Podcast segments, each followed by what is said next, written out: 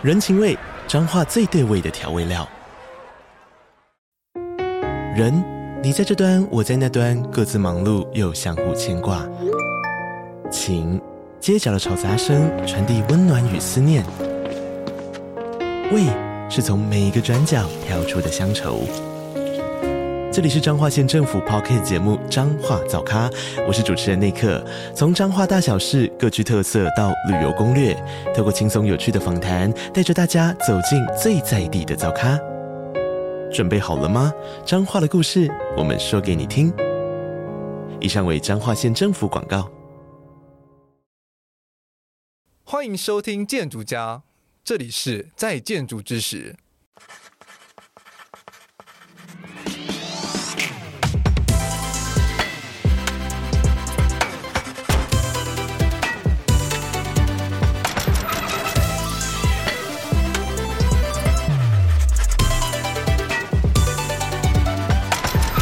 欢迎再次收听建筑家 Podcast，我是博翔。本周是与潘记联合建筑师事务所共同制播的《在建筑之时》系列节目，延续二零二二年播出的《在建筑之前》系列，六集节目为建筑新鲜人打造了入门建筑业的敲门砖。如果还没有收听的话，可以往回搜寻。今年我们往前迈进一步，伴随听众成长，脱离刚毕业之际的懵懂，每一个建筑专案都是跨部门整合能力的展现。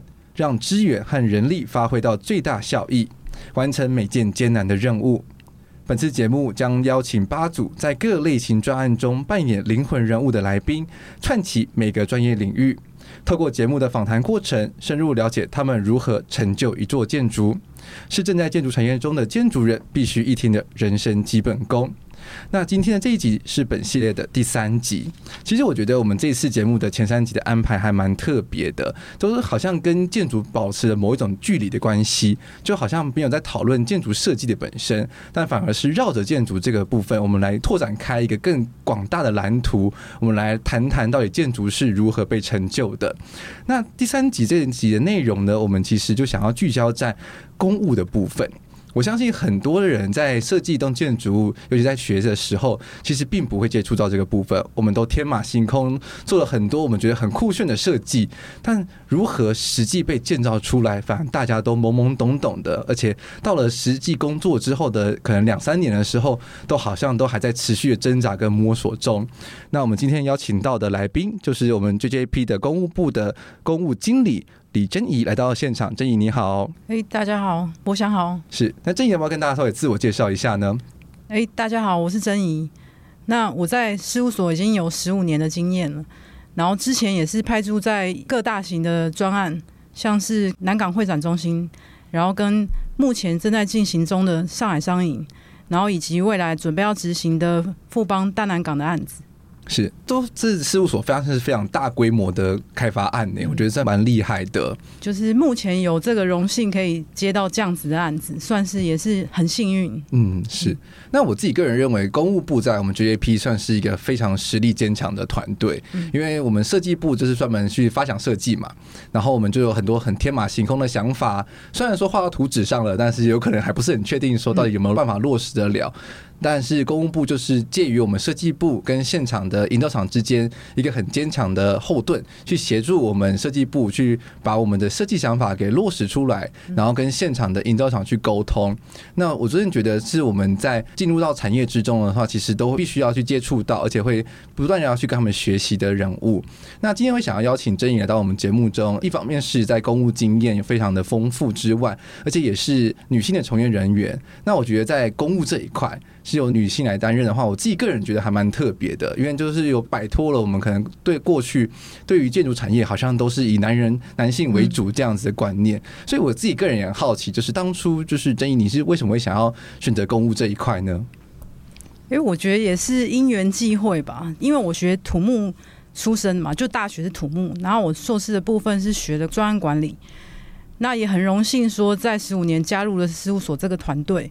然后后来就是选择了去现场执行监造的这个工作。那我觉得其实刚才博翔有讲到说，其实女性的从业人员，其实在这一块早期来讲，应该说十五年前来讲，其实女性是比较算少数。是。可是我在大学期间呢、啊，像我们可能一个学校里面一间。应该说一个班级里面。我们大概有四五十个人，那可能女性的部分大概只占了五个人到十个人左右的这个趴数来讲的话，那我们出了社会，其实，在真正选择从事这个行业来讲，其实女性真的是算是少数。嗯，那一开始在接触到营造厂的。有一些现场的管理的时候，其实我觉得女性有一个优势，就是说我们在以柔性的方式跟厂商在讨论一些施工过程，或者说施工的一些要求上，那我们可以就是比较柔性的去跟厂商就是诉之以理，然后去讨论，去找出一个好的解方。那我觉得厂商也比较愿意去坐下来，真的是去跟你讨论。是，然后就是跟以往就是男性跟男性之间，就是属于一种用。冲突的沟通方式来解决问题，会稍微有点不一样哦。对，所以我觉得其实他就是来讲，应该是说有一个优势啊。嗯哼，对，是因为确实大家可能看一些台湾的八点档啊，或是一些电视影集，就感觉说哇，好像现场就会很火爆，然后是不是随时随地可能一言不合，然后就砸安全帽啊，或者是什么，就是砸什么东西这样子。就是呃，以前我们刚开始去现场的时候，然后工班都是男性嘛，因为像什么钢筋工啊，因为他们都要搬很重的物料，然后模板工，那一开始他们会觉得说，哎。你是来现场是要做什么？是，那我们就慢慢跟他讲说，哎，我们就是监造啊。然后他们就会觉得说，你能监造什么？那就开始慢慢的会有一些交集或或是交流。是，那后来公班也都能够接受说，哦，原来其实早期有一些前辈啊，他们是很忌讳女性去踏在连续壁的钢筋笼上面。哦，有听说过这件事情。早期很久以前，其实我们刚开始进入这个是行业的时候，嗯、你上钢筋笼，他会说你不能上去，否则那个钢筋公司会直接就离开的。哦，真的假的？因为他会觉得，就是有点像是这种习俗。早期可能女性好像不能上桌一起吃个团圆饭，什么就是要分批次，对，或是不能跟男生一起共用。反正就是要男女分开啦。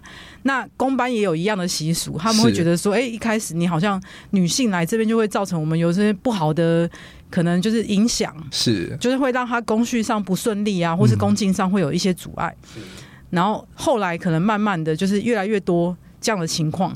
那现在跟以前比，十五年前比。厂商能够接受的那个程度已经算是比较好，就是他不会拒绝，就他现在是已经不会拒绝。可是早期一开始你踏入，他是会拒绝你，是。他会说可不可以就是换一个人？哦，真的？哇，这么严肃哦，对，会直接讲，因为其实真的就是我们早期的工班，他们都是属于比较年长吧。然后做这一行的，他们都是有一些资历跟经验，然后所以其实就是祖传下来，可能就告诉他说，就是他前辈就告诉他说有这样子的一些忌讳，然后导致他们有这样的观念。嗯，理解。对，因为确实你刚刚正义提到的那一点，我我就有听说过。对，所以其实我当时候就是进入建筑系的时候，或者是看我朋友他们在读的硬件系的时候，也是有发生说，哎，就是好像真的女性是稍微比较少一点点的，尤其是营建系。讲比较直白，嗯、应该是说会被排挤。对，就是你在工地，然后就觉得说，哎，奇怪，为什么一个公司会找个女生来做监造啊，或者什么之类的？对，就早期会比较有这样的观念，然后甚至是业主他们也会排斥。哦，真的哦，因为业主会觉得说，哎，你这样子管得动厂商吗？就像你刚刚讲的，你万一要打架的时候，你也打不赢厂商，那你怎么 去丢钢筋来？对，你要怎么去做管理？是。后来啊，我觉得应该说时代在改变，然后大家人也在慢慢的进步嘛，然后思想上也会比较进步一点，会成熟一点，会觉得说，其实也不见得一定要武力解决，是，就是暴力冲突可以解决很多问题。现在已经不是那个时代，就是你必须要跟厂商讲道理，然后说出一个所以然，是，甚至是后来也会跟厂商讨论说，钢筋怎么去做，就是即便说很重还是怎么样，可是现场就是要去讨论这些事情。那久而久之，公班就会觉得说，哎，你是。理解的，嗯，然后你懂他们在做什么，对，那他就愿意听。嗯，我发现就是因为我自己过去也曾经有跟一些就是公班的伙伴，就是有时候录过节目，然后我其实也有听他们在分享这部分，就是理解到是说，其实现在真的呃年代真的有改变了，嗯、就是他们大家对于就是一些可能现场的一些习俗，其实也跟过往不太一样。我自己觉得就是在年轻一辈加入之后，他们大家其实是比较看重的是你到底懂不懂，就是你到底有没有实力，有没有办法跟他们良好的沟通。嗯，所以当你们具备有这些。些能力的时候，其实公班都会就是他就会比较愿意去听你讲，嗯，没错没错，然后会跟你讨论，是，所以我自己个人会尊重你这样子。嗯所以真的是培养自己的能力才是最重要的。其实，就性别在现在这个年代上，其实已经不是就是说好像是 yes or no 的 question 这样子，反而是说，其实你有兴趣的话，都可以尝试看看。而且，确实在这几年也看到陆陆续续有比较多的女性从业人员，不管是在设计部或者是在现场的监造上，都其实都有大家的加入，然后去一起完成一个专案。我觉得这一点真的蛮好的。嗯那节目聊到这边，其实也想要是跟珍妮进一步询问说，像是公务部这样子的角色啊，就是在我们事务中算是一个非常特别的存在嘛，因为其实设计部大家都是一定在办公室里面，然后公务部它其实大家就四散各地这样子。那就是你们平常是如何跟设计师去互相合作的呢？我觉得先讲一下，就是说，其实我觉得事务所难得是说，就是我们一直以来都希望说，监造是带在我们自己里面，就是我们不是委托给别人去做监造。是。那因为就是其实潘先生他一直希望说，我们的作品是真的可以做出来是。他想要的作品，而不是说我们只是做了一个建案，是业主需要、业主想要，然后我就做了一个建筑给他去使用，而是说我们真的从头到尾都可以有一个很贯彻的执行，然后甚至是这样子的完成品是满足不管是业主的想法，或是我们自己的设计的那个理念，然后是真的可以付诸实现的。那我自己在建造这一块，其实我会比较习惯性的有。第一个是说，你要对这个图面要很了解，因为我们设计图其实就有很多它的起源嘛，嗯，就是可能跟业主讨论的时候，他会有一些需求。他会跟你列了一些项目，那你会先画了，不管是外观或是内装，还是有一些细节，那都是有原因的。是，那我会习惯性的是说，哎，当我看到某一些收头，或是某一些他想要阐述的这样子的设计的想法，那会跟 P N 这边讨论说，哎，你们原本可能在跟业主之间是不是有讨论哪一些重点，就是他可能不喜欢的，或是喜欢的，或是重视的。就是可能第一优先当然是防水这一块，当然我们会列为第一优先考虑。那之外，就是说有一些收头收尾，因为不同材质的界面，它会需要有一些不同的收头方式，那才能真的是完整呈现整个设计。那所以说，其实，在过程中就会一直去花时间跟 PM 做讨论，然后去理解说哦他的想法是什么，然后尽可能的把整个案子可以把它真的是。完整的执行到符合我们想要的这样的设计的呈现。嗯哼。了解，那其实我自己个人开始职业五六年了之后，真发现说，其实收头收尾真的是一个专案中最难的。嗯、就大面积的东西，其实都好好讨论。对。但是就是当你有一不同材料撞在一起啊，或者是转个弯了之后，突然间就是哇，其实真的蛮多细节上，就是常常我们讲的，就是魔鬼藏在细节里。对。就是你从这个细节，你才看得出来说，哦，原来你真的有花心思去讨论这些收头。是。然后两个不同的材质的界面的结合的方式，怎么去接，去做衔接。然后让它可以产出真的是我们要的那种细致度。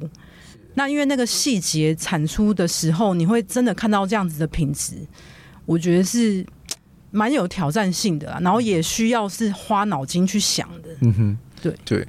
我我觉得对很多听众来说，可能会有点好奇的地方是说，哎，因为毕竟一个专案在走的嘛，就是我们设计设计自己做做做做做，然后我们就会从可能像是 SD 啊，或到 DD，嗯，就从一些基本设计，然后到西部设计，然后就啊到现场之后，是突然间就是一个转换了吗？就哎，我们设计师就跟现场就是脱开来了吗？还是说其实我们是同时并行的呢？有一些专案确实，他可能就是就像你讲的，一是设计到发包图，然后发包就丢给厂商，对，然后他从此以后就可能就是，比方说，呃，部分的厂商会提一些工询单去释疑，说啊，哪些部分的设计图这这一块是怎么样，你希望的产产出是什么样？那厂商认为说，哎，我怎么样去做到？那可是有一些 PM 他们会觉得说，哎，在过程中我可以跟你多做讨论，那我可以在合约图。或者说，在合约里面的一些细节讨论，然后把它放在契约里面，也许是图说规范，或者是说契约条文，然后可以让整个专案在执行上是更有一些可能，不管是约束厂商啦，然后也约束到让业主理解说，哎，我们这个样子执行这个合约，是不是满足业主方的那样子的想法？是。因为其实我觉得现在的建筑的造型越来越复杂，嗯、然后加上就是案子也很多很大规模的嘛，所以变成是说，其实如果单纯的就是哎、欸，我们设计做到尾，然后就直接丢给对方的话，其实这中间的话肯定会有很多的资讯上的落差，嗯、或者是理解上的落差，然后实际上到时候盖出来说，哎、欸，怎么会是这样子？哎、欸，我画的不是这样子啊？对，就是我们常常在讲，就是你的明白不是我的理解啊。对啊，就是有时候厂商会说，哎、欸，我知道了，对，然后结果做出来说，哎、欸，奇怪，你你你你，你知道的是什么？什 么对。对，然后我明明就是画这样子的东西，为什么出来会变成这样子的东西？有时候会有落差啦，但我觉得这个出发点应该是说，人与人之间本来就要利用沟通，或是要有一个平台，你要去多做讨论，你才能真的说两方的想法是可以契合的。否则，其实因为每一个人都不出自不同的家庭，然后有不同的背景，然后也有不同的经验，那他在过程中他可能会认为说，哎，我以前都怎么做，然后所以我就这样子做。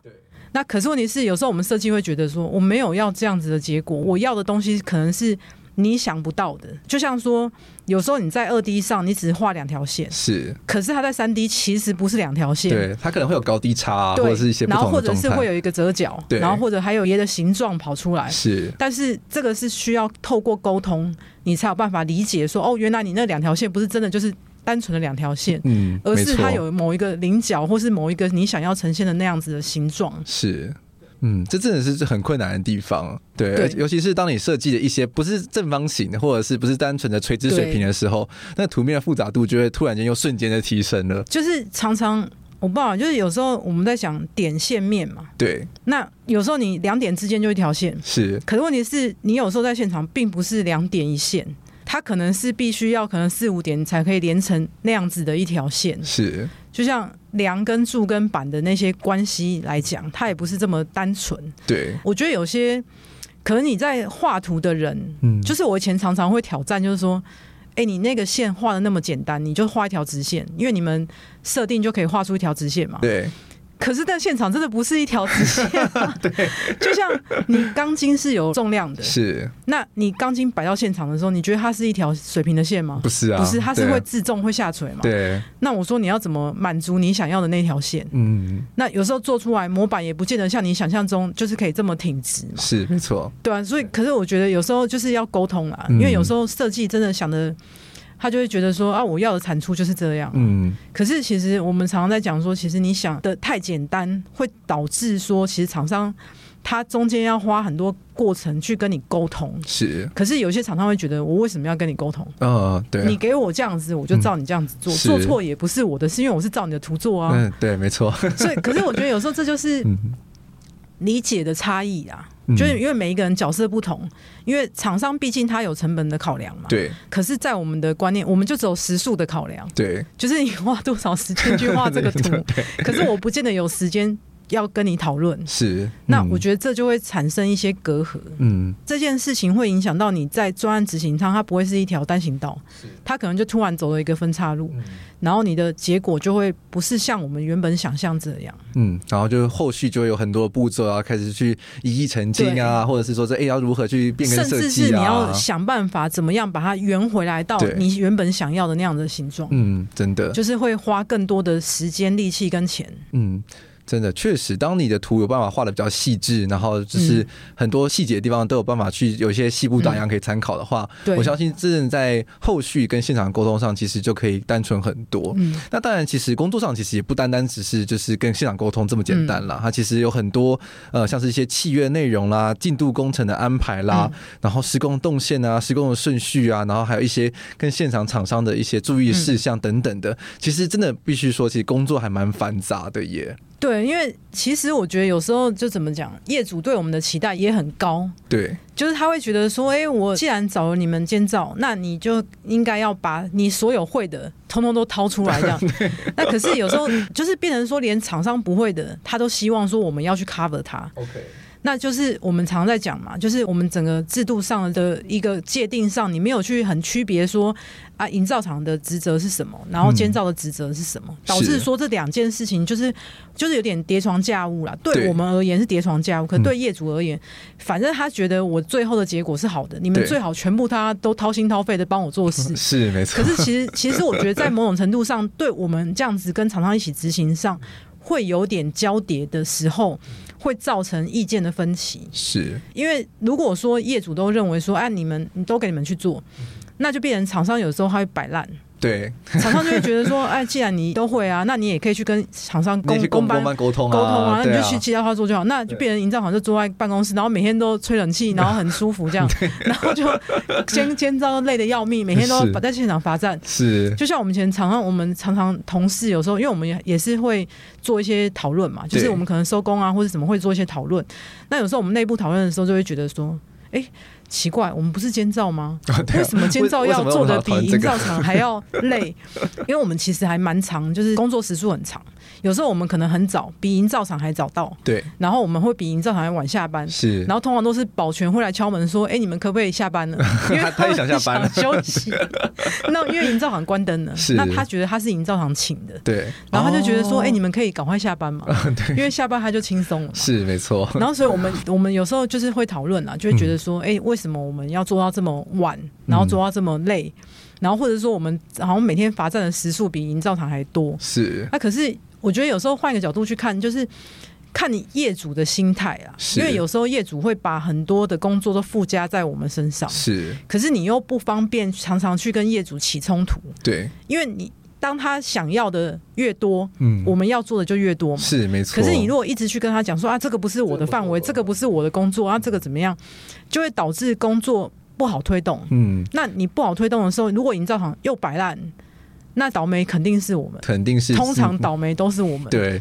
那就变成说要去跟营造厂沟通，嗯，因为对于业主来说，他们一定觉得说啊，你们是代表是 JJP 嘛，所以你一定是最懂设计的啊，你们最懂你们想干什么，所以就是都由你们来处理这样。就是我们也有遇过业主会讲一句话，哎、欸，你你们事务所的招牌就是应该很重要嘛，对。那你为了要扛这个招牌，你们一定会用尽心思嘛，就是会花很多力气，然后就哎、欸，怎么无形中一个帽子又扣过来了？对耶。然后就觉得好像也不能拒绝，是。那可是问题是你不拒绝。的结果就是会变成我们造成很多成本支出，嗯，没错。然后我们花了很多相对的人时去做这些事情，是、嗯、是。是可是我觉得现在就是大环境好像看起来就是这样子的趋势啊，嗯、所以就是常常我们要怎么讲，就是透过高层跟高层之间要有一些沟通跟协调，就是把大家彼此该谁要做什么事情要厘清清楚之后，然后真的大家愿意去共划一艘船，那这件事情才能真的好好执行。不然，否则就是谁比较弱势，谁就要去做越多的事，就是会造成这样的结果。是，其实正义提到一个很有趣的问题，我相信是很多建筑人在刚踏入产业中，其实一定跟我一样都很迷迷糊糊了。说不定职业了五六年，说不定都还是迷迷糊糊的，就是其实搞不清楚，就、欸、诶，到底监工跟监造分别是做些什么事情的、啊？对，因为其实建筑师有建筑师法。对，然后营造业也有营造业法。对，那其实监造真正定义来讲，它是要监督厂商确实依照图，然后去满足符合我们设计的需求嘛。那营造应该是说，他要依图确实去依图施工，就是监工厂商工班呐，对去依图施工。那因为营造厂它其实有一个三个阶级，它有工地主任。然后有专任技师，然后有工地负责人，也就是公司的负责人。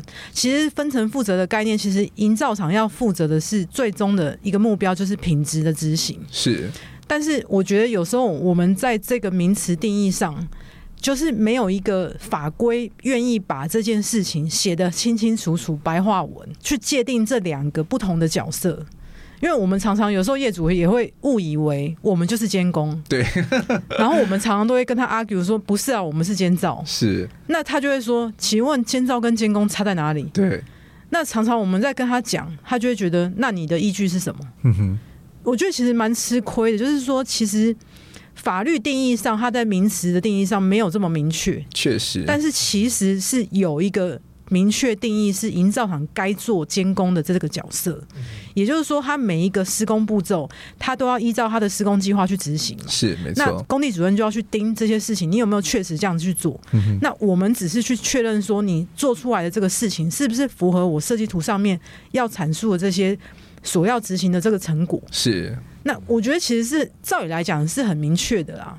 但是因为我觉得，就是刚才讲法规却没有去做一个明确的定义，导致说常常我们在工地或者是说在契约上，会跟厂商或是跟业主会针对这件事情有很多的，应该讲要很多的一个拉扯，是，然后才会有可能大家会最后彼此达到一个平衡，然后才会有一个共识，嗯，然后才能去执行，是。对，我觉得在这中间的话，就是因为彼此认知不同了，中间其实就会有很多的摩擦，嗯，然后反而会让整个就是哎，供企的推动上，其实就会相对的，就是会很多的障碍。我自己个人认为，其实如果法律上有办法把这些项目给定得更清楚的话，嗯，就是我觉得会对于整个就是。这个建筑大环境其实会更好了，对，而且我们也可以少很多口舌，去跟每次都遇到新的业主，然后都要都要重新去解释一次，说，哎，就是我们是什么单位，我们要做什么事情，然后他们是什么单位，他们要做什么事情，这样子，对，因为我相信很多不是建筑从业人员的话，肯定搞不清楚，甚至我们自己有时候建筑人讲一讲都还会口误，对，会啊，我觉得，因为其实这个名词，有的人会觉得这很重要吗？嗯，对，很多人会有一个问号，说，哎、嗯，啊，监工跟监造没有差啊，嗯哼。可是，其实对我们现场在执行的人来讲，差别很大，差别很大。因为你这个工作的范围定义的范围会变得很广。是，但是其实我觉得广义跟狭义的继续定义这些事情，是要怎么讲？它是一个很。必须要的事情是没错，这样才有办法是说，哎，每个人都专注在把自己要负责的部分给做好。比如说营造厂，他就把品质顾好。那我们监造的伙伴，我们来检查他的的执行的成果的话，这其实才不会有重工嘛。对对啊，不然的话就是，而且你时间上也不会被 delay。对啊，对啊，应该这样讲，每一个人在工作的环节，如果都可以把自己自身的事情都做好，本分上的事都做好，嗯、那其实就可以相对把别人要帮你做的事情的这些时间可以缩短。嗯哼，那其实。正确来讲，你这样子进度才不会被 delay。是，确实。不然有时候业主会怪我们说：“哎、欸，你们为什么要花这么多时间去做检查？”然后常常我们都说：“因为厂商不做自主检查。”那可是厂商不做自主检查，就说：“啊，因为你一直催我进度啊。”是。然后我们就一直恶性循环，不断的为了这件事情争吵。然后，尤其是像有一些业主，他们会很急需成果的产出，就是使用执照赶快取得，他要赶快进驻嘛。对。那他们就会很在意说，你这个执行的过程中，这些时间上的掌握，是不是因为你或是因为谁有 delay 了？嗯、是。然后就会拿出来检讨。然后甚至是说，哎，你要写个检讨报告或什么？嗯，那我觉得我们与其花那么多时间写那些检讨报告，我们不如在一开始的时候就把这些名词，然后大家的职责讲清楚，然后就照这样去执行。是，因为其实正常来讲，如果每一个人都把自己的工作都做好。那我们是不会去花多余的时间去耽误别人，因为没有人愿意去耽误别人的事情。是啊，当然。那我们大家站在自己的职责，把自己的事情做好，本分都做好了，最后的结果就是好的。那时间上也可以满足业主想要的，那就是大家圆满了整个专案了。是啊，就是大家都双赢的局面嘛。是，应该是全部人都应该用这样子的角度去看事情。嗯，是大家都乐见的。是没错，确实，因为毕竟业主他们就是一定是想赶工期嘛，嗯、然后营造厂他们一定有自己本身自己的想法，对，然后我们监造的部分也会有自己的想法。那如果假设说彼此不能合作的话，那确实在可能在工作的推动上，或者是工期上，可能就会有所耽搁了。我觉得这肯定是大家都不乐见的，因为毕竟你也知道，如果有任何事情耽搁了之后，对，后续处理起来的事情才是最麻烦的，对，对，就开始要开始翻合约了。对，因为常常啊，像我们有一些案子执行到可能中后期。吧，是就会开始因为工期的关系，然后必须要，比方说争取工期啦，或者要找一些原因呀、理由啊，然后展延工期嘛。对，因为其实每一个案子来讲，罚款都没有人想要被罚款。对啊，没有人一定肯定没有。可是你在过程中，你他大家都不会先检视说自己哪里没做好，是大家都会先把别人的理由先拿出来讲，或者说啊，可能大家就有共识，然后我们有第三方不可归责于谁甲乙双方的事情，或者甲乙丙方的事情。但是我觉得，其实有一个更主要的一个 key point，就是说，你如果从一开始就把这些规则都定好，嗯，然后你的每一个角色都把事情都做好，嗯，我觉得这件事情就是 delay 的这件事情，应该是可以减少很多，嗯，至少不会有因为。冲突，然后导致进度不能推动的这件事情。嗯哼，是。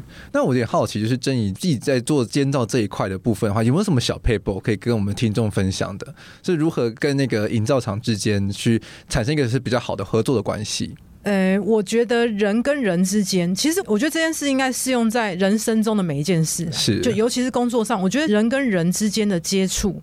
真的是要花时间，是，就是你必须要去理解对方他的需求是什么。嗯哼，然后我们当然也有我们的原则嘛，那大家要找出一个怎么讲，就是要磨合出一个平衡点。是，那所以说，其实我觉得对于人的掌握，就是你要理解说啊，对方这样子的思考是什么原因，是，然后站在彼此的角度去看这件事情，就是等于是你要宏观的去看很多问题的本身，是。它的原因是什么。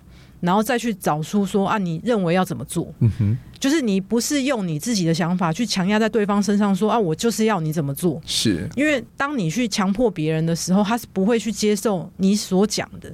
可是其实因为每一个人跟每一个人的想法其实不会一样，对，那你就要透过时间，然后去沟通，然后找出一个，哎，你也觉得说啊，这样子合理，那我也可以接受。是，那我们这样子工作上推动就会比较顺利。嗯。确实，这一点还蛮重要的。我觉得，毕竟监工跟监造，应该说现场的工作环境，其实相对起来，其实是一个比较高压，而且是一个比较混杂的环境嘛。嗯、我觉得个人认为，就是因为工时也长，所以某种程度上算是二十四小时都连在一起的感觉。几乎对啊，对。可是我觉得也很奇妙，我在接触这个工作的时候，嗯，就是我也有遇到不同的主管。那有的主管就是我不愿意跟他沟通哦，oh. 我开会的时候我就告诉他要做什么就好。他的会议都是把每一个他希望营造厂做的时候列清楚，是。然后开完会就是各走各的，是。然后他不会去跟厂商沟通，哎、欸。然后我也遇过一个主管是，他每天都会去营造厂的那个办公室，坐在那里大概聊个一个小时，是。那我就发现说，其实两个人都没有对错，是。可是你有花时间去跟厂商沟通的。他的产出，他得到的成果反而是比较好的，是因为他可以就是怎么讲，因透过沟通嘛，那你去了解彼此，然后就是告诉他说，哎，我们想要什么？是那你的困难点是什么？或者说你有什么需求？是那我们找出一个解方，然后最终就达到那个目的。是那不沟通的这个主管呢，他就是变成说到最后就是没有厂商要跟他讲话哦，然后连同事之间可能都会有一点点。因为他也不准同事去跟厂商沟通哈，这么硬哦？对，就是过分，我觉得有点太过极端了。是，然后就是变成是你不沟通的时候，你硬要别人怎么做，嗯哼，那厂商他就是一直 argue，他就一直举手说这个我不行，啊，这个我怎么样？是，他没有要听。他就说：“可是我已经列给你，你就是照做。”嗯，所以真的俗谚说得好，哎，见面三分情，对，还真是有道理。我以前有时候会有点心里面啊，自己小小 complain 说：“我为什么要花那么多时间跟厂商沟通啊？”是，就是你要一直，其实真的就是要花时间。对。可是问题是我后来自己仔细想，你不花这个半小时，或是这个一小时，有时候甚至不止啊。嗯。因为你有时候 有一些比较棘手的问题，是是要花时间，就是一直讲，对，讲到对方觉得说。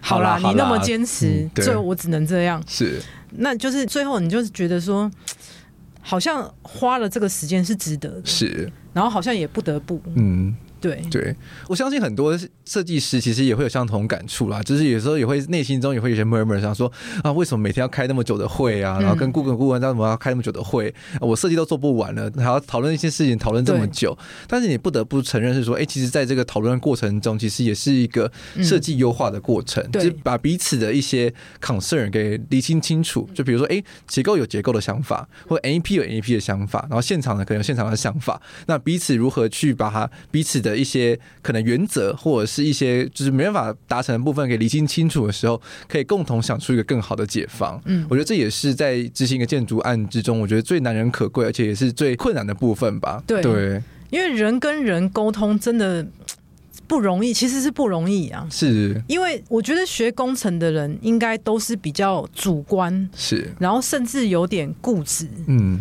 就是他会某方面他就是很坚持他自己的。然后通常这种时候，你就会很难去突破他的心房，因为我们沟通就是要 怎么讲，就是要慢慢的渗进去。对，就然后希望说把对方就是软化，然后让他可以认同。但我觉得有时候可能常常也是很抗拒啊，但他也是不得不嘛。嗯。可是我觉得其实我们也不是说要强逼别人呐，就是说你在过程中让他知道说我不是强迫你，我只是希望要怎么样的结果。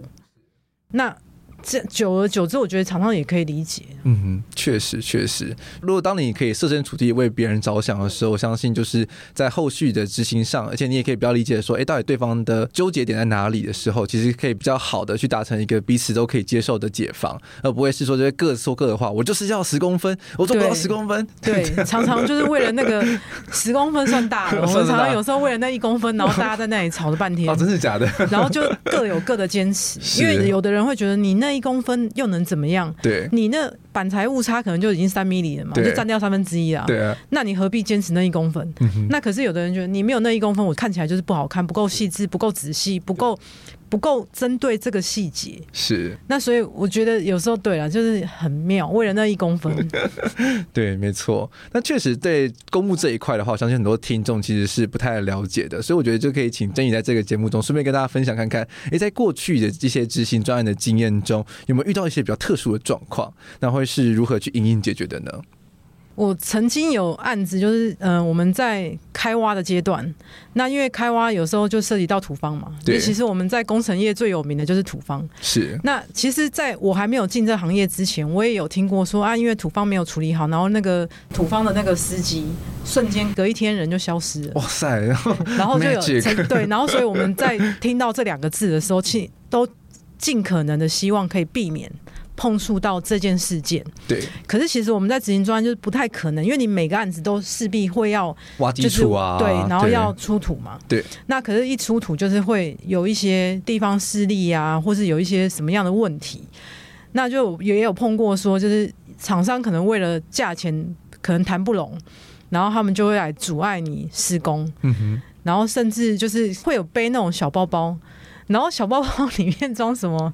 就是你也知道，就是有时候我们可能看连续剧，常常会出现，是，就是你要一一支火柴棒，还是你要一颗子弹之类的，就是有类似的事情的。然后我觉得也是蛮危险的，就是在某种程度上它是蛮危险，就是你要怎么样去避免，就是跟厂商有这样子的接触，就是跟这件事情上有任何连结。嗯哼。那我们那时候在执行的时候。就是因为他等于就是黑道就直接来了嘛，是。那结果可能是警方也有接获线报，然后所以他们就有派刑警到现场搜证，是。然后那时候是幸好没有把家伙拿出来，然后警察就把人带走，是，就是劝离啊，应该算是劝离，对。那我觉得很妙，是业主也会把这件事情推给我们。哇，今天真的是包山包海，什么都要做。就是因为业主也知道说这件事情最终的结果是什么，是就是他一定还是会亮出来嘛。对。那他可能他就是先推给我们说，哎、啊，你就去找谁找谁这样子。嗯。因为我们被找了嘛，所以我们就跟他说，哎，不好意思，就是因为其实我们是不会有那种，就是我们只是审查他就是计价的部分，就是比方说他出多少数量，然后我们就寄给他嘛。就是也会有一些联单或证据，那证据来的话，我们就会审查 O 不 OK，就是是不是确实有执行这样子的数量，是，然后就会核给厂商。但是至于钱的部分，就甲乙双方的事嘛，是，那我们不会 touch 到这一块，对，就是跟对方讲的很明白，就是说你如果要这些钱。你来找我，我是没有办法，因为我身上不会有钱嘛。对。那要有钱，就是一个是业主啊，一个就是厂商，所以冤有头债有主，你就去找他们就好，然 后赶快把他们推出去。嘿，是很酷的故事哎。我觉得其实有一些，应该是说没有接触到这个行业，或是没有接触到这一块的人，会不知道这件事情。嗯、可是其实。可能我也很运气很好，就是很早以前有遇过，嗯，所以后来我对于这一块就会比较小心处理。是，因为其实当有摩托车或是有一些人在你工地徘徊的时候，嗯，基本上你就要有一点就是意识到好像有一些问题，嗯，那你就要有点警觉。是，就是你不能等到说人家真的跑进来了。嗯那时候跑已经来不及，因为他可能外面已经有一台车等在那边，所以你不能等到人家真的跑进来，嗯，那你就是有一些警觉，嗯，那就必要的时候就是先避开吧。是，哇，所以真的电影或连续剧里面演的真的都是真的耶。对啊，因为我们有时候舒压也是会追剧，然后就看着那个连续剧写的那种，就觉得哎、欸，这个都是真的，就是，所以我那时候就觉得说，其实这世界上没有什么不会发生的事，就很多事其实都是。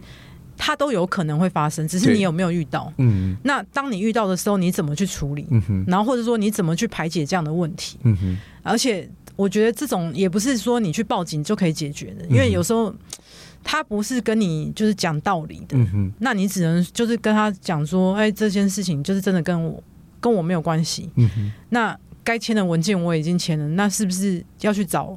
就是你的真正的对口单位，嗯，对，就是也是要懂得保护自己啊。嗯哼，确实。那其实除了这么可怕的经历之外，我相信在公务的经历上面，应该还是有些其他更不一样的层面上的挑战嘛。有有有，其实我觉得透过这样子的案例哦，后来就是跟业主在讨论事情，因为有时候。我们看起来形象看起来好像很年轻，没什么经验。那有时候业主会觉得说：“哎，你讲这样子真的是对吗？”是。就比方说，他问你说：“哎，厂商讲的这个施工的进度啊，然后这样的进度安排，你觉得这样合理吗？”然后你说看看，你认为的合理是什么？嗯。那我们就会跟他讲说，啊过往是遇到什么样的状况？比方说，一天他的工作量大概是多少？然后说一天可能只能做到怎么样的程度？然后会遇到什么样的问题？然后什么样的材料会造成他可能进度上会受影响，或者说天气上会受影响？然后慢慢的阐述，让业主理解之后。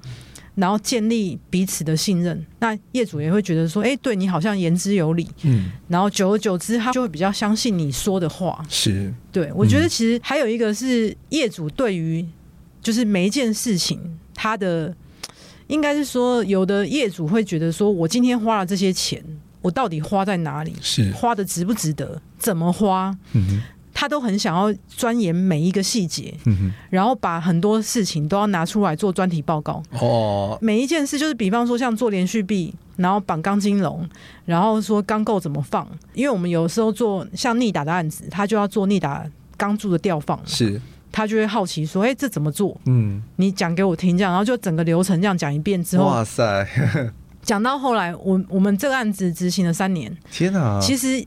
业主已经有点算是顾问公司等级的，就是顾问级。他是顾问没错，但是他已经做到，就是理解工程的这些专业，已经到顾问的等级。哇塞！所以我常常都跟业，我常常 有时候开玩笑跟厂商说，真的是开玩笑，就是你不要骗业主，他比我们还专业，这是开玩笑。因为其实厂商他们其实都很资深，就是对于。不管是帷幕也好啊，结构也好，都很资深。可是你有时候在跟业主阐述，就是说啊，为什么这件事情会 delay？那业主想要知道原因嘛？嗯哼，我就说你真的不能骗他哦，因为业主很专业，他可能你讲几件事情，他兜起来逻辑上他觉得不通，他就知道你在骗他。哇塞！所以我就说，其实我觉得还蛮运气很好，因为我觉得。他的每一次的深入研究都让我们学到很多，对，就变成督促我们自己也要去，就是你会精进啊，就是他可能好，就是不管是好结构体也是，然后帷幕也是，然后后来因为我们就是。过去三年不是 COVID nineteen 嘛，是，然后疫情的关系，然后他们认为说，哎，空调要怎么样配档啊？就是怎么样去做一些空调的配置，然后怎么样设计，然后怎么样的通风换气，是，然后可以让我们减少就是这些病毒的冲击，是，然后针对这样子的议题，也可以一而再再而三反复的去做研究，是，然后去探究说，哎，我们给他的这样的设计，是不是可以满足让他的员工，他不是顾虑他自己哦，是，他是整栋使用的员工。他都希望他们是处于一个安全然后舒适的环境。哇！所以我说，其实这样子的业主就是让我们也是吓到了，因为其实很多业主可能就像刚才前面讲的。他可能就是我只要一个成果就好，是快，我委托给你们，就是你们全权负责。我就是丢了钱，然后 我要用最便宜的方式，然后用最快的速度，是，然后把这个建筑盖好，你就交给我，让我使用。没有，这个业主是每一个细节、每一个环节都深入探讨。哇塞，对，然后这也蛮难难能可贵的，遇到这样子的，不容易，确确实不容易，因为确实也是要花时间。对。所以我们每一次跟他开会都要至少两个小时起跳，一一的跟他解释，就要他都要知道。我觉得他自己心里面深入认为说，魔鬼藏在细节里，每一个细节都很重要。然后他都不放过任何细节，嗯嗯。然后当你有一点点一丝一毫，因为他讲话哦，他都会看着人讲，嗯哼。他就要注意到你的五官任何的表情，你只要有稍微一个嘴角这样子，稍微有点晃动或怎么样，他就会嗯，这件事情是有蹊跷哦，是不是要再讲一下？然后就会慢慢的把一些问题挑出来，嗯。然后可是他他也不是说我今天就是找问题，是他会希望说大家来讨论。怎么样精进或者怎么样优化，然后把事情做得好。因为他们也要跟上面报告说目前的进度啊，或者说施工的方式啊，是或者施工的品质。然后他就常常跟我们劝说，我希望你们就是鸭子划水，然后突然有一天跟老板报告说，哎，我们盖好了。嗯哼，他就想要这样，可是其实很难呐、啊，真的很难，没有那么容易。但我觉得他也是慢慢理解，是对对，因为确实一个专案执行这时间真的还是蛮长的啦，对对啊，就是三年四个月。就是像那个专家或是那种技术工那种，嗯，就是三年才能出师嘛。是，就是你跟人家学功夫啊，还是学武功，就是至少三年起跳。是，然后结果我们学了超过四年，因为疫情的关系啊，就是这过去就是疫情啊，然后乌俄战争嘛，然后整个导致就整个供应链都有受一些影响。嗯然后就变成我们就整个都有一些延迟的部分。嗯。我相信这部分应该就是如果在执行专案中，或者是在从业的建筑伙伴们，应该都很有感觉了。嗯。对，就是毕竟 COVID 这三年，其实对于很多的不管是工地的状况，或者是很多原物料上面，或是人力上面的费用，其实都提高了非常非常的多。对，所以说其实我觉得目前来讲，我们除了因为疫情影响了，然后再加上，其实我觉得我们现在的人的生活方式改变是，然后再加上 AI，嗯哼，那我们现在有很多东西是必须要进化的，是，就是你要怎么样用最少的人力，然后把事情就是可以做好，嗯哼，然后或者是说透过什么样的转移的技术，然后让某一些工作是可以被取代的，是对，就是能力是可以被取代的，嗯哼。因为我们现在台湾也是属于高龄化的社会，是。那我们的劳工能力啊，劳动能力其实是相对减少。嗯哼。那你减少之后，你怎么样去改变这样子的生态，然后用一些技术方式去取代能力？其实。我觉得未来的这一二十年，应该这一个环节算是会很重要。嗯，确实，因为常常听到说什么哪个工地又啊缺工啊缺工啊，发包因为因为缺工费发包不出去啊等等的状况，所以如何更智慧的去建设，或者是更智慧的去运用人力，这真的是。我觉得是这个产业很大的挑战的，因为确实我们的产业就是重劳力支出嘛。对对，你要盖房子，你就是一定要有人。对，纵使说我们现在可能会有一些，就像美国他们有一些研究团队，他们说，哎，我们研究了大型的三 D printer 这样子，但现在目前但也没办法取代整个建筑物要用 printer 出来的，也是很难。对啊，现在能 printer 大概可能是一层楼、两层楼这样子的小平房嘛。但是假设说我们真的要盖一栋大型的量体大的时候，就不太可能是用这样的方式去处理。对啊，然后或者是你的可能。构造比较复杂，或者是你的造型比较复杂的时候，嗯、其实这 printer 还是有它的的对我常常都讲，如果我们现在这个案子可以用 print 的话，我们大家都可以轻松很多。真的耶！但是但就变成是我们设计师要苦恼了，因为我们设计师要思考说怎么样设计让它 print 出来。对，确实这个会更大的挑战。对啊，所以真的这是一个不断的在转变，然后不断在进步的产业。所以真的是不管是设计师或者是在现场的公务伙伴们，其实也真的是要不断的跟进，嗯、因为不管工法啊，或者是很多的一些设计细节上，其实也都是日新月异的。我觉得真的是挑战蛮多的。所以，我们常常心里面会抱持一个长江后浪推前浪，前浪死在沙滩上。就是很怕有一天被人家取代。不会啦，我觉得真的是经验，其实不得不说还是这个产业中很重要的资产，嗯，因为你才会知道说，哎、欸，哪些地方要特别去注意的，因为这可能就是我们新鲜人很容易忽略的地方。就是我们可能都会想的，真的像你说的，可能是想太单纯，哎、欸，两条线加在一起就是一个很美好的垂直面啊，这样子。然后实际上现场开出来，哎、欸，不是垂直，不是垂直，对，真的。哎、欸，那在节目最后，其实也很想要就是请禛宜来跟我们分享，是说，哎、欸，因为像很多年轻轻人。可能也会想要加入这个建筑的行业嘛？不管是在建筑的设计面上面，或者是在公务面上面，有没有什么是一些呃，可能初入职场的时候一些要加强的一些公务的能力的呢？呃，专业的部分，我相信在学校可能也都学到蛮多的，然后再加上实习的过程中，可能也都可以学到很多经验啦。那我觉得到现场的话，就是你在整个案子的专注力上，就是你对事情的本身。是不是这么的专注的去了解说图面上他交代的是什么？是，而不是说，因为我们其实以前很常，我也有碰过前辈跟我说，其实你每到一个专案，你都要用一个全新的视野去看它，然后把每一个图面、每一遍、每一本、每一页都翻过，然后去了解说，哎，这个专案的重点在哪里，或者它跟以前有什么不一样，就是避免要避免你去一直 copy 以前的东西。像我们以前常常会听到人家说：“哎，可是我们以前都怎么做？哎，可是别人都告诉我怎么做。”那我们有时候就会想要问：“那你想要怎么做？”嗯，就是你不要一直想着，去重复过去的习惯，是，然后是要不断的精进自己，并且就是坚持对的事情，是，然后在专注力上要非常的执着在这个案子上，是。对，嗯，然后另外是我觉得有时候，其实我觉得现在的社会，因为我们比较有点怎么讲，速食化吧，嗯哼。就是很多事都求快，是求迅速。可是其实，在我们整个专案的执行，其实是没有办法快的。对，就是你越快，有时候就是假给你弄破袜嘛，嗯、你就会很多事情就没有办法做那么好。是，所以就是不能一直想要求快。但是我觉得可以求新求变，就像我刚刚讲的，我觉得有什么样创新的方式，可以把事情做得更好。我觉得这个突破点也是每一个人可以去思考，就是说你进到一个专案里面，怎么样跟别人人跟人之间怎么去融入这个团队，然后让这个团队可以共同去执行某一件事情，然后甚至是说，哎，你可以提出你的想法，怎么样创新或者怎么样精进自己，然后也提供给别人参考，然后大家可以在一个团队里面去精益求精，然后去深化或者提升。然后让整个专案在执行上，或者说整个团队执行上，都可以获得一个好的解答，是，然后更优化的产出。嗯哼，我觉得这一块也是，我觉得现在，因为我觉得现在的年轻人都很有想法，是。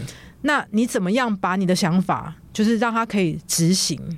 我觉得也是要去思考的。嗯哼，就是不是单纯的认为说，我想这样就是这样子。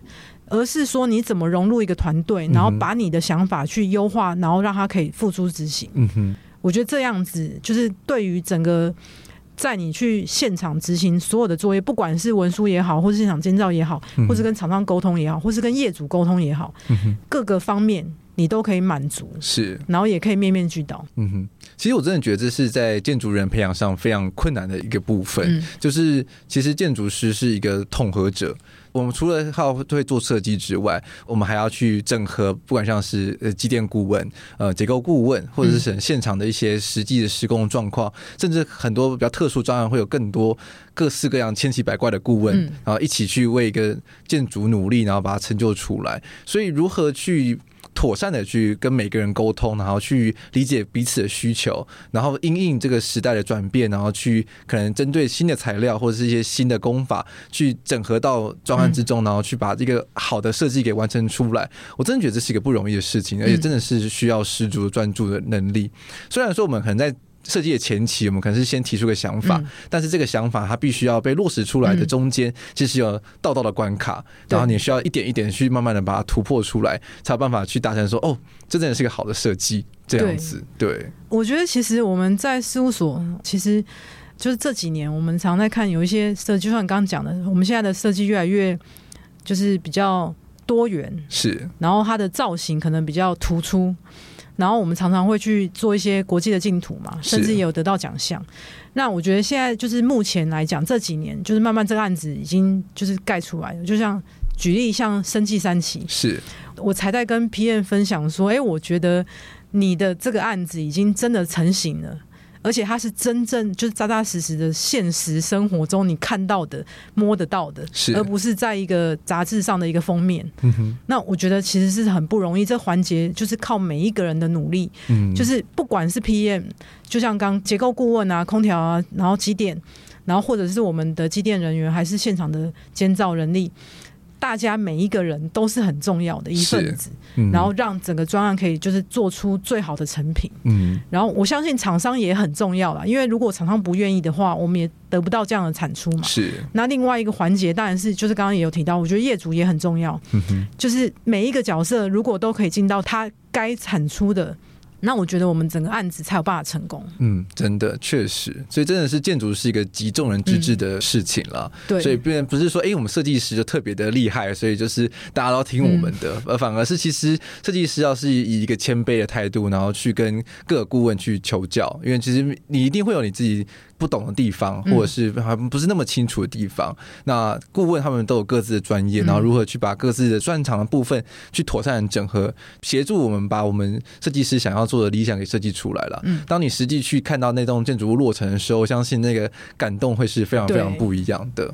所以我常有时候都跟同事讲，或是跟厂商讲，我觉得你在一个专案，不管是开始或是过程中，就像共划一艘龙舟，是。要有人夺旗嘛，是，但是也要有人划桨，对，还有一个人要掌舵，嗯，然后甚至有一个人要控制节奏，所以每一个人都很重要，嗯，所以常常我都会讲说，其实厂商他们有的人会觉得说，哎，我们都不重要，你们比较重要。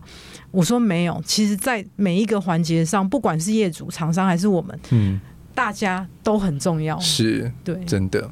好的，那我们真的非常谢谢禛逸来到我们节目中，其实分享了非常非常多宝贵的经验，不管是就是对于我们自己初入职场中需要面对哪一些的工作能力的面向，或者是甚至把我们大家心中的疑惑给解答出来，就是到底监工跟监造有什么不一样？我相信大家听完这期节目，应该都会有更清楚的了解。那未来如果要跟业主解释的话，应该就不会再被 吃闷亏了吧？